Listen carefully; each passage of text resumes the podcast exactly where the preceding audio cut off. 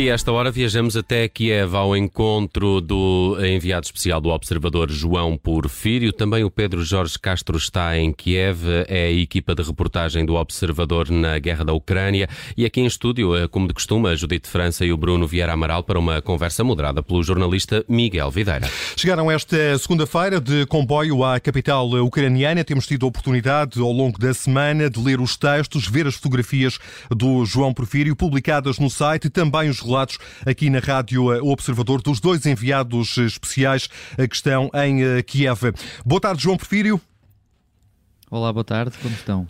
Bem, João, isso com saudades vossas, dificuldades sentidas aí no terreno?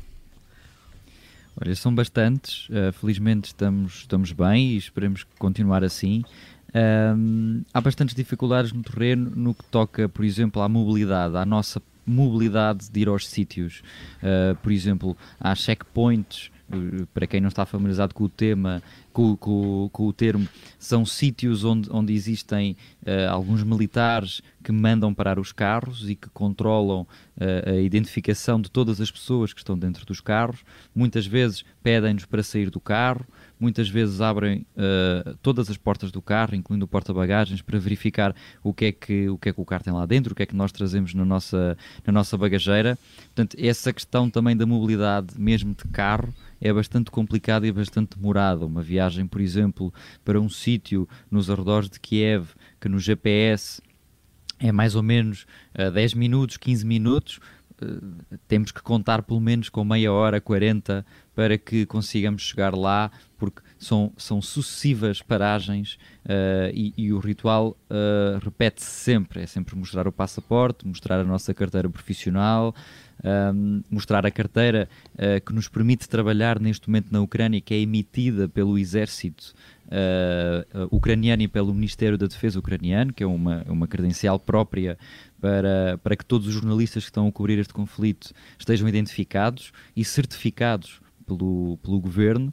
Uh, portanto, essas questões de mobilidade é, são um bocadinho complicadas. Depois também, obviamente, as questões de segurança, não é? Nós não podemos simplesmente sair do hotel onde nós estamos no centro, no centro de Kiev e ir à procura de histórias, não é? Nós, nós temos de ter muito cuidado, é bastante perigoso andar sozinho, sem, sem alguém que conheça muito bem a cidade, sem alguém que conheça muito bem a língua, porque, porque como, como sabemos, e, e há muitos relatos de, de, deste tipo de situações que são os sabotadores, ou seja, uh, todo o exército e todo, todas as defesas territoriais e mesmo a polícia estão uh, permanentemente atentas a pessoas que são pró-Rússia ou mesmo russos uh, que estejam em Kiev ou em toda, toda a Ucrânia, em Lviv, eu assisti exatamente à mesma coisa, não com a pressão que existe aqui em Kiev, como é evidente, mas estão especialmente atentos a pessoas que vêm um, com a intenção de estabilizar uh, e, e, e, lançar o medo às populações ucranianas. Uh, já temos relatos de, de, várias pessoas que já foram detidas, várias pessoas que também já foram mortas, um, vários carros atingidos com balas. E, e porquê? Porque nos checkpoints há alguma coisa que pode indiciar que aquela determinada pessoa não está uh, na cidade uh, por estar, mas sim para destabilizar e para criar algum tipo de tensão a favor das tropas russas. Ou para dar, por exemplo, alguma informação na rua X tem um checkpoint com X militares, X polícias, na rua Y mais um checkpoint com um bocadinho menos de polícias, um bocadinho menos de militares. Pronto, esse tipo de situações assim, informadores, sabotadores, eles estão muito atentos a isso. E portanto nós temos que estar sempre acompanhados por alguém que conheça muito bem a língua e que explique a nossa função de estar ali, naquela rua, naquele momento. Uh, João, além dessa dificuldade na, na, mobilidade e também a preocupação com as questões de segurança, quais são as outras dificuldades para especificamente fazer o trabalho de, de fotógrafo, para fotografar nestas condições?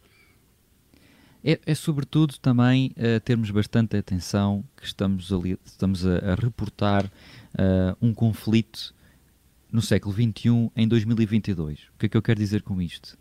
Todos os nossos telemóveis têm geolocalização, todas as minhas fotografias têm a geolocalização, portanto, minha, as, as minhas, todas as minhas máquinas têm a geolocalização. Um, essas funcionalidades têm que ser todas desativadas e garantir que estão todas ativadas. Nós não, porquê? Porque muitas vezes nós entramos em sítios que, que são uh, sítios fulcrais à defesa desta cidade e deste país. Ou seja, já entramos em sítios onde é ali, naquele sítio, que uh, uma grande parte da cidade é defendida. E é ali que eles programam tudo, é ali que eles se organizam, quantas pessoas vão para aqui, vão, quantas pessoas vão para ali.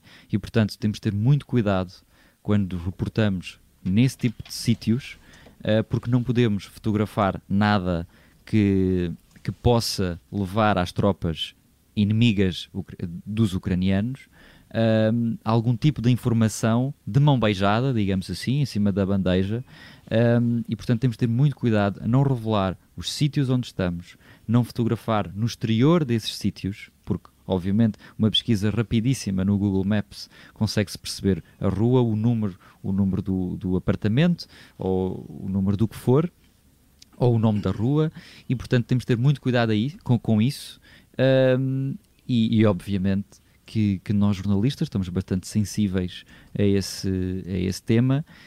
Um, e portanto temos que ter muito, muito cuidado mesmo porque estamos a cobrir uma guerra em pleno uh, século XXI e em 2022 e em que a, no, a tecnologia está tão avançada que só quem não quiser é que não consegue descobrir onde é que nós estamos. Portanto, uh, temos de ter muito, muito, muito cuidado com, com esse tipo de situações. E, e nos diferentes, uh, João, nos diferentes checkpoints por onde, por onde passas, os militares preocupam-se com isso? preocupam-se com o teu equipamento? Sim, já aconteceu por diversas vezes pedirem para ver as fotografias que eu tenho na máquina. E isso acontece Porquê? Porque querem garantir que eu não fotografei nenhum checkpoint, uhum. por exemplo, que está altamente proibido um, fotografar uh, estes checkpoints, estes sítios onde, onde os militares e a defesa territorial se encontram para, para defender a entrada, uh, defender a, a, cidade de Kiev e, e, toda a entrada e toda a saída de pessoas. Não se pode fotografar isso. Não se pode fotografar, por exemplo, o exterior dos abrigos onde dormem as pessoas que fugiram, por exemplo, de Irpin, que é uma cidade aqui ao lado e, como todos sabemos, uhum. uh, tem sofrido vários bombardeamentos e tiroteios das tropas russas. Portanto, esse tipo de situações eles vão muitas vezes. Uh, aconteceu, por acaso, mais em Lviv do que aqui propriamente em Kiev, mas já aconteceu de me pedirem para ver as fotografias da máquina e garantir que eu não, por exemplo, não uso as minhas fotografias para Uh, imaginemos, o meu cartão de memória da minha máquina só tem fotografias de checkpoints. Obviamente, que é estranhíssimo uhum. uh, só ter fotografias disso. Eles vão logo desconfiar e vão logo pensar que eu vou entregar aquelas fotografias a, alguns, a alguma, algum tipo de informação russa, por exemplo. Tu, tu sentes que, há, que, existe esse, que existe sempre essa, enfim, essa, esse anátema sobre, sobre quem passa, que pode ser alguém infiltrado. Uh, sentes que quando, quando quando te abordam a primeira vez é sempre nesse sentido.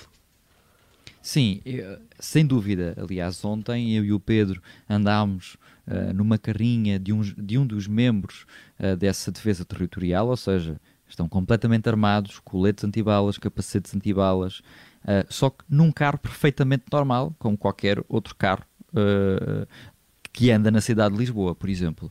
E, portanto, mesmo essas pessoas que estão a defender o, o país são mandadas parar por colegas para garantir que essas pessoas, para terem, eles não se conhecem todos uns aos outros, como é evidente, para garantir que essas pessoas não estão disfarçadas de militares, nem tão pouco de, de, de tropas civis, digamos assim, e portanto são exigentes até com os colegas, entre aspas, portanto mandam-os parar, muita, eh, podem mandá-los uh, sair do carro, pedem os documentos do carro, pedem o, o passaporte e uma prova de que de facto são membros da, da defesa territorial. Isso aconteceu ontem, nós assistimos, nós estávamos no banco de trás, eu e o Pedro, e os dois homens à nossa frente, que pertencem a, às tropas territoriais, uh, tiveram que mostrar os seus documentos na mesma. Portanto, uh, muito mais são fiscalizados civis, como nós. Como, como oh, João, tu já fizeste referência aos sabotadores. Eh, têm sido encontrados sabotadores uh, militares russos disfarçados com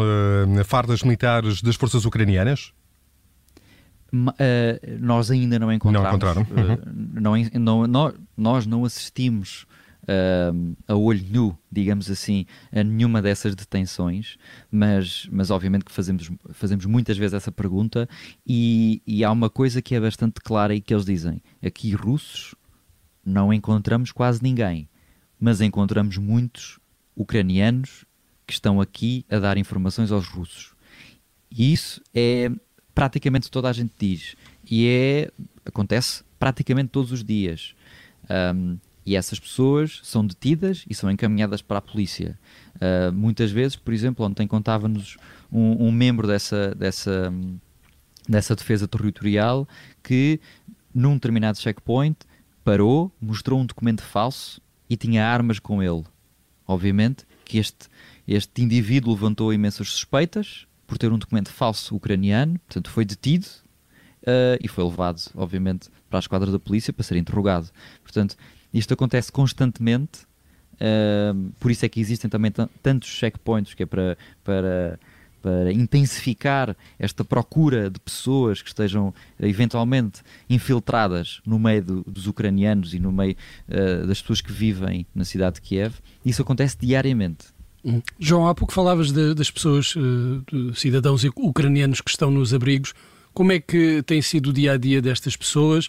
Como é que obtêm os bens essenciais, uh, existem cozinhas de campanha com voluntários para providenciar refeições a estas pessoas? Certo. Por exemplo, pegando um bocadinho daquilo que disse logo no início, uh, nós ontem tivemos num dos maiores abrigos da cidade de Kiev. Não vos posso, obviamente, revelar onde é, uh, nem irá para o texto que, que, que, o Pedro irá escrever. Lá está aquilo que eu explicava há pouco. Nós não podemos revelar onde é que esse abrigo uh, se situa, mas estivemos lá dentro e podemos ver que muitas pessoas que lá estão são pessoas que, que vivem na cidade de Kiev, algumas também nas cidades dos arredores, como Irpin, por exemplo, um, e estão ali na cave uh, de um determinado sítio, em segurança, e esses bens essenciais são. Um, são-lhes dados através, por exemplo, de organizações, organizações não governamentais. Um, as pessoas podem sair desses abrigos, não é? As pessoas, as pessoas têm que estar é a partir de uma determinada hora lá, que as portas fecham. Mas as pessoas podem, eh, as pessoas dormem lá, podem ir para os seus trabalhos, se os, seus trabalhos, se os seus trabalhos estiverem, obviamente, a funcionar, um, podem ir, por exemplo, passear mas ao final do dia têm que regressar. Portanto, as pessoas não estão presas, atenção, ninguém obriga ninguém a ficar num abrigo. As pessoas simplesmente sabem que ali, ao dormirem ali, estão em segurança pelo menos a meio da no... durante toda a noite. E o que é facto é que os ataques a esta cidade onde nós estamos neste momento têm-se verificado sobretudo à noite e ao início do dia. Portanto, por volta das entre as 3 e as 4 e depois os ataques, novos ataques, uh, estou, estou, a falar de uma forma geral, como é evidente, não há um horário uh, para as tropas russas atacarem Kiev, mas, mas é sempre mais ou menos uh, a meio da madrugada e ao início do dia, às primeiras horas do dia. E, e, as pessoas, a partir de uma determinada hora, podem sair, podem ir às compras. Nós vamos às compras com relativa tranquilidade Uh, algumas prateleiras estão vazias. E ainda há muitas bem... lojas abertas? Uh... Os, o, hoje, por exemplo, uh, hoje, por exemplo, conseguimos ir a um café que estava aberto e que havia muitas pessoas que estavam lá dentro. Mas pouquíssimos, pouquíssimos cafés estão abertos. Os restaurantes, então, não há um único restaurante aberto na cidade de Kiev. Um, os, os, supermercados e as pequenas mercearias ainda vão estando abertas, como dizia há pouco, algumas prateleiras uh, vazias, mas os bens essenciais uh, estão cá todos ainda. Por exemplo, eu hoje contava a uma colega uh, nossa do Observador que está a escrever sobre este tema que, imaginemos, vamos a um supermercado que tem vários tipos de massas. Neste momento existe um ou dois não existe aquela variedade que estamos habituados. Por exemplo, latas de atum, em vez de haver, de haver um, uma, no, uma, enorme panóplia de marcas e de tipos uh, de atum ou, ou outro tipo de conservas, neste momento há um ou dois. Portanto, os bens essenciais uh, ainda existe, nota-se é com uma menor quantidade. Oh, João, gostava também de te perguntar como é que reagem as vítimas deste conflito, desta guerra, ao alvo, à, à, à tua objetiva? Deixam-se fotografar de alguma forma? Sentem-se intimidadas com, com, com, com esse ato de fotografar? É sempre, é sempre um, dizia um grande fotógrafo há, há muitos anos que fotografar é como tirar a alma a alguém. Uh, e como calculam, muitos, uh, acredito que muitos de vocês que estão aí no estúdio não gostam de ser fotografados, eu próprio não gosto de ser fotografado, um, mas agora fora de brincadeiras, é, obviamente que é, é muito complicado e, e nós estamos a, a, a, mostrar a fragilidade em que estas pessoas neste momento vivem. Uh, ontem, no abrigo, como vos disse, essas pessoas estão a viver ao lado de, de máquinas uh, que estão no subsolo, portanto, máquinas que suportam o edifício que está por cima delas, uh, tubos de esgotos, de esgotos, por exemplo. Portanto, as pessoas estão a viver, pessoas que viviam em, em, em plenas condições, neste momento estão muito, muitos metros abaixo do chão a viver uh, em sítios onde tem que se baixar para conseguir, para conseguir andar, uhum. porque o, o teto é muito baixo. E isso, retratar isso, é, é, é das coisas mais difíceis que um fotojornalista e um repórter de imagem de uma televisão uh, pode fazer, porque ao mesmo tempo temos o dever de informar uh, vocês uh, e toda a gente que nos lê e que nos ouve, mas ao mesmo tempo temos de ter um enorme respeito pelas pessoas que muitas vezes perderam as suas casas e perderam também os seus familiares. E, mas, no, no entanto, uh, tem sentido não tem sentido uma grande resistência a não quererem, a não querem ser fotografados. uh, acontece, curiosamente, o contrário, que é, não, não pedem para ser fotografados, como, como, é evidente, mas agradecem por estarmos ali. Agradecem aos jornalistas por estarem ali. Ontem, nesse mesmo abrigo, o, uma das pessoas que nos, fez, um, que nos fez uma visita guiada pelo sítio, porque o sítio era labiríntico, era impossível uh, descobrir a saída depois de entrarmos. Uh, a pessoa que nos fez esse, esse circuito, no fim, agradeceu-nos por estarmos ali a contar as histórias daquelas pessoas e por estarmos ali, aqui, neste país, uh, a mostrar a, a, a, desgraça que está a acontecer aqui. Portanto, uh, é isto que, tem, que eu tenho visto. Muitas pessoas não querem ser fotografadas por uma razão por uma questão de segurança, porque ou os maridos estão, estão na frente de combate e, e não querem associar, nem querem, imaginemos que se, que, se o marido for preso, não querem represálias para o resto da família. Portanto, mas é muito pouco, são muito poucos os casos que não querem, das pessoas que não querem ser fotografadas. Isso é de facto admirável e é admirável ainda mais as pessoas que no fim de nós fazermos o nosso trabalho, que nós simplesmente estamos a fazer o nosso trabalho, tanto seja em Kiev como em Lisboa, o nosso trabalho é exatamente o mesmo. Mas no fim, ouvimos um agradecimento, as pessoas não têm nada que o fazer, mas essa, esse agradecimento é uma forma de nós percebermos que de facto faz muita diferença estarem aqui jornalistas a dar voz a estas pessoas. A dimensão humana deste trabalho do fotojornalista João Porfírio, também do eh, Pedro Jorge Castro. Agradeço-te, João, eh, por este testemunho, por este relato desta vivência aí há cinco dias na capital ucraniana, Kiev, com o desejo que nos eh, voltemos todos a encontrar muito em breve, sinal também de que este conflito armado terminou e que terminou também, as, terminaram também, terminou também esta vivência mais pesada para as vítimas do conflito.